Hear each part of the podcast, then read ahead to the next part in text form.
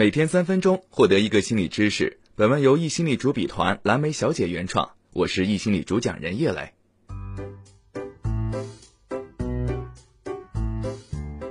在现代人的感情里，大部分人都不愿意放弃部分自我来成全一段关系，由此很多人分手的理由最多的就是三观不合。当然，不排除有些人因为价值观、人生观的巨大差异而分开，但大多数关系破裂的根源远没有这么简单。为什么我们在关系里这么累呢？因为感情里有太多的索取主义，你必须无条件、无原则满足我所有需求，否则就是不爱我的强盗逻辑。这种索取主义的背后，是一个人在感情里没有同理心，也就是缺乏一种理解和感知对方痛苦的能力。没有同理心，真的不适合进入婚姻。他们可能因为彼此细小的差别，就走向婚姻破裂的结局。假如我们用同理心来看待对方。妻子喜欢去电影院看电影，丈夫觉得在家下载下来看就行。丈夫虽然喜欢在家看，但觉得妻子喜欢去电影院有他的道理，于是陪她去了。结果影院的 3D 效果真的还不错。改变一个视角，结局截然不同。很多人认为的三观不合，大多只是与我不合，而我又不想理解和接受对方而已。大多数人都习惯用吵架解决问题。在惨烈的厮杀当中，爱情存活的几率太小了。如果说爱情是盲目的，同理心就是一双眼睛，让你看到对方掩藏至深的喜和悲。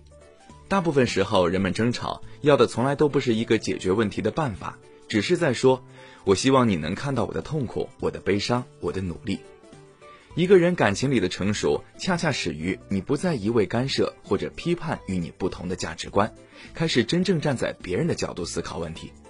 因为我对你有同理心，即使三观不同，但我也会尽力的理解。如果你选择坚持你自己，我就愿意在你背后支持你。